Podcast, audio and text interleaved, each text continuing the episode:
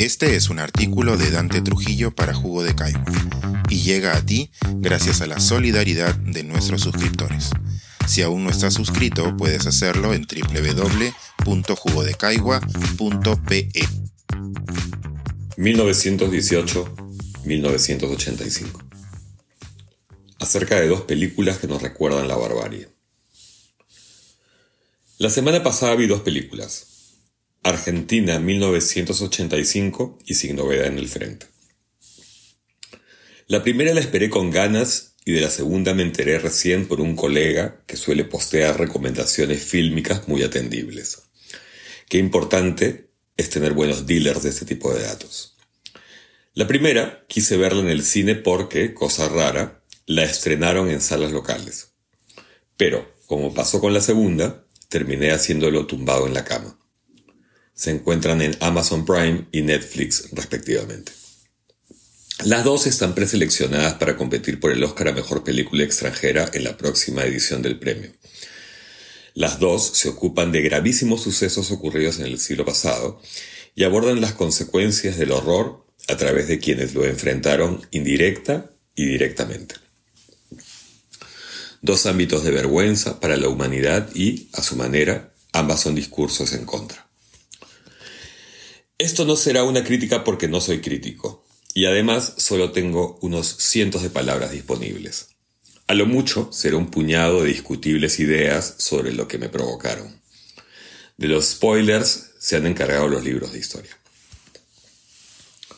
Sobre Argentina 1985, dirigida por Santiago Mitre y protagonizada por Ricardo Darín y Peter Lanzani, diré del saque que me defraudó, que esperaba más.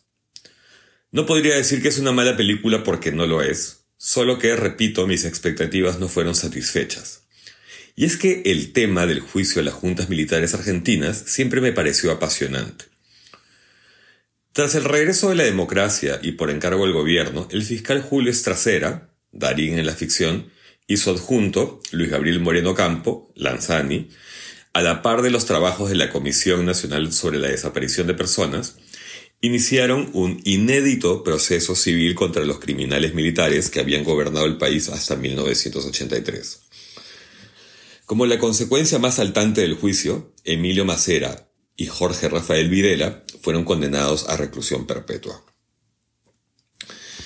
El relato es un drama judicial que tiene por protagonista a Estercera, un descreído que asume el encargo casi con pesar por lo titánico del mismo y porque está seguro de que no logrará nada, ni contará con un equipo adecuado.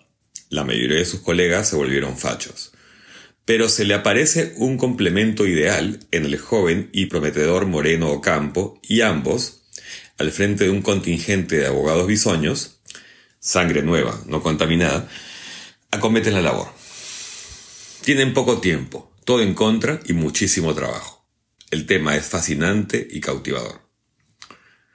Mi primer reparo tiene que ver con cierto facilismo con el que el asunto ha sido abordado.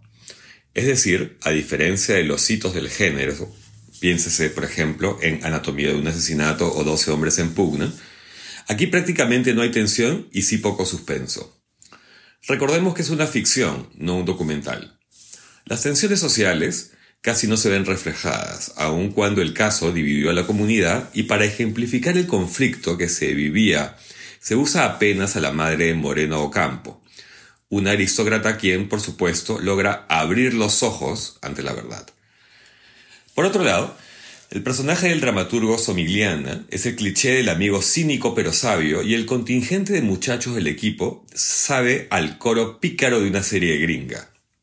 Es más, todo en la película parece obedecer a los tópicos de ese cine de consumo vía streaming tan de moda. Si fuese un libro, sería uno que pretendería ser bestseller. Supongo que el propósito de los realizadores era aligerar la trama, hacerla moderna y universal para que fuese digerible para un público amplio. Pero, a mi criterio, banaliza los hechos hasta terminar entregando una cinta olvidable. Las actuaciones están estupendas, lo mismo que la producción.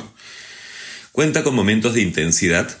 Tengo que repetir que no es mala, es más, todo el mundo debería verla. Como, por ejemplo, la escena del alegato final del fiscal Stracera, amparado en el proceso mismo y en el informe nunca más. Por cierto, la locución original puede verse aquí. Muy, pero muy en las antípodas se encuentra Sin Novedad en el Frente, un peliculón.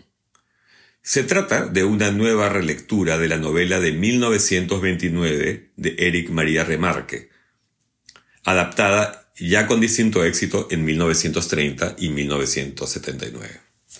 Esta vez, el alemán Edward Berger ha llevado la crudeza de la historia a niveles de horror y belleza sobrecogedoras. En apretado resumen, se trata de cómo un grupo de muchachos, entre los que destaca Paul Baumer, Félix Kammerer en una actuación extraordinaria, se listan a participar en la Gran Guerra llenos de unas ilusiones patrióticas inversamente proporcionales a la ruindad de quienes manejan el conflicto. Paul y sus amigos son destacados al frente occidental para participar en uno de los episodios bélicos más tristes que se recuerden. Una guerra de trincheras contra los aliados, sobre todo franceses, que duró años sin avances ni logros, pero sí cobrando la vida de millones de jóvenes que van transformando su inocente patriotismo en bestialidad cruenta. Esta sí es una cinta para ver en una sala oscura. ¡Qué fotografía! ¡Qué gran trabajo de sonido! El director ha recogido la naturaleza antibélica de la novela y le ha dado modernidad sin traicionar su esencia, sino más bien revitalizándola con los recursos de la producción y la tecnología, a lo largo de 147 minutos que, como la refriega, no dan tregua. Muchos planos secuencia contribuyen a meternos en esos combates tan descarnados. Todo es doloroso y estremecedor. Es imposible no conmoverse hasta las lágrimas con un relato tan vívido y descorazonador. Aquí el clímax es también una versión destilada de la trama. La escena en la que el protagonista lucha con un francés dentro de una trinchera y reconoce que la catástrofe lo ha intoxicado irremediablemente. Para terminar, recomiendo mucho ver ambas películas no solo por sus virtudes, sino porque son una invitación a recordar, a conversar, incluso a discutir.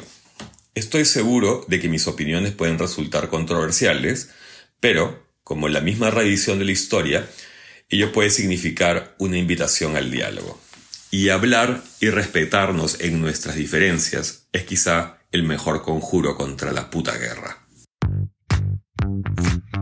Pensar, escribir, editar, grabar, coordinar, publicar y promover este y todos nuestros artículos en este podcast cuesta, y nosotros los entregamos sin cobrar. Contribuye en www.jugodecaigua.pe barra suscríbete y de paso espía como suscriptor nuestras reuniones editoriales.